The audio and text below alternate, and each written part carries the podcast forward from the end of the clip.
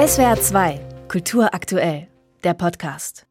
Ist der Bundeswehroffizier Franco A. ein gefährlicher Rechtsextremist, der Waffen hortete und Anschläge auf Politiker plante? Oder steht der 33-Jährige zu Unrecht unter Terrorverdacht? Über diese Frage hat das Oberlandesgericht Frankfurt mehr als ein Jahr lang verhandelt. Heute soll das Urteil verkündet werden. Wir wollen das zum Anlass nehmen, ganz grundsätzlich über das Problem rechtsextremistischer Tendenzen in der Bundeswehr zu sprechen. Und zwar mit Peter Anhalt, Leiter des Fach Fachbereichs Rechtsextremismus beim Violence Prevention Network, einer deutschen NGO, die sich um Extremismusprävention und Deradikalisierung extremistisch motivierter Gewalttäter kümmert.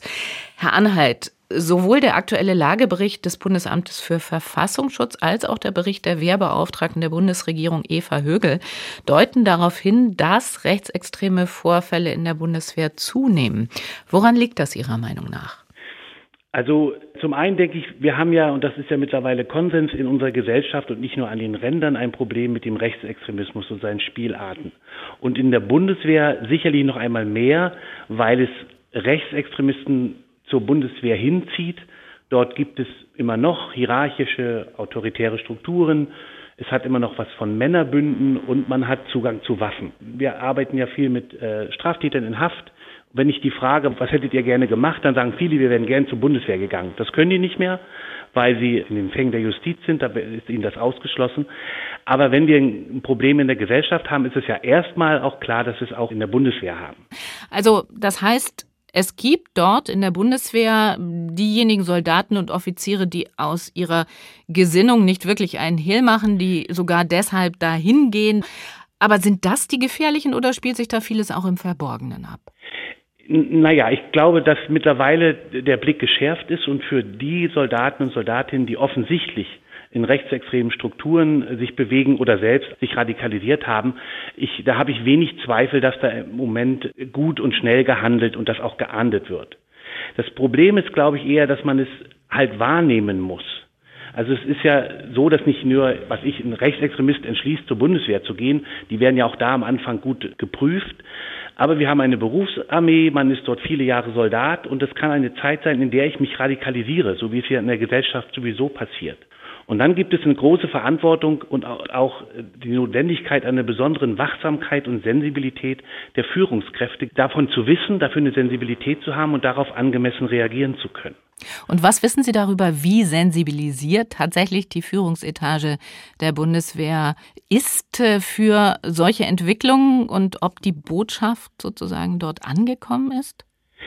Naja, ich glaube, wenn man so generell schaut, und das ist in der Bundeswehr ja nicht anders, dann erlebe ich das oft so, dass äh, rechtsextreme Bilder relativ eingeschränkt sind. Da stellt man sich den vordergründig gewaltaffinen Rechtsextremisten vor, der sich am Dritten Reich orientiert. Wir haben aber mittlerweile eine ganze Spielarten von rechtsextremen Vorstellungen.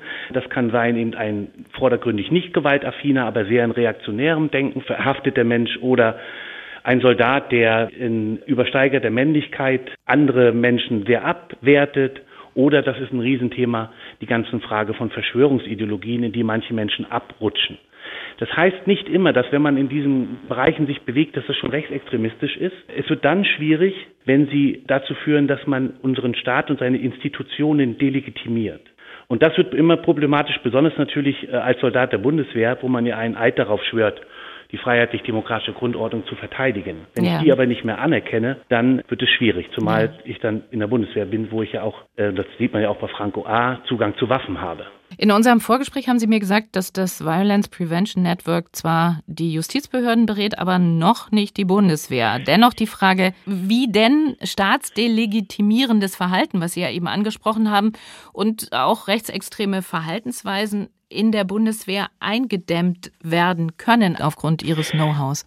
Naja, sie müssen zum einen erstmal gesehen werden. Ich muss wissen als Führungskraft, was gibt es überhaupt für Phänomene, was bedeuten bestimmte Äußerungen, was steckt dahinter und wie reagiere ich gut darauf.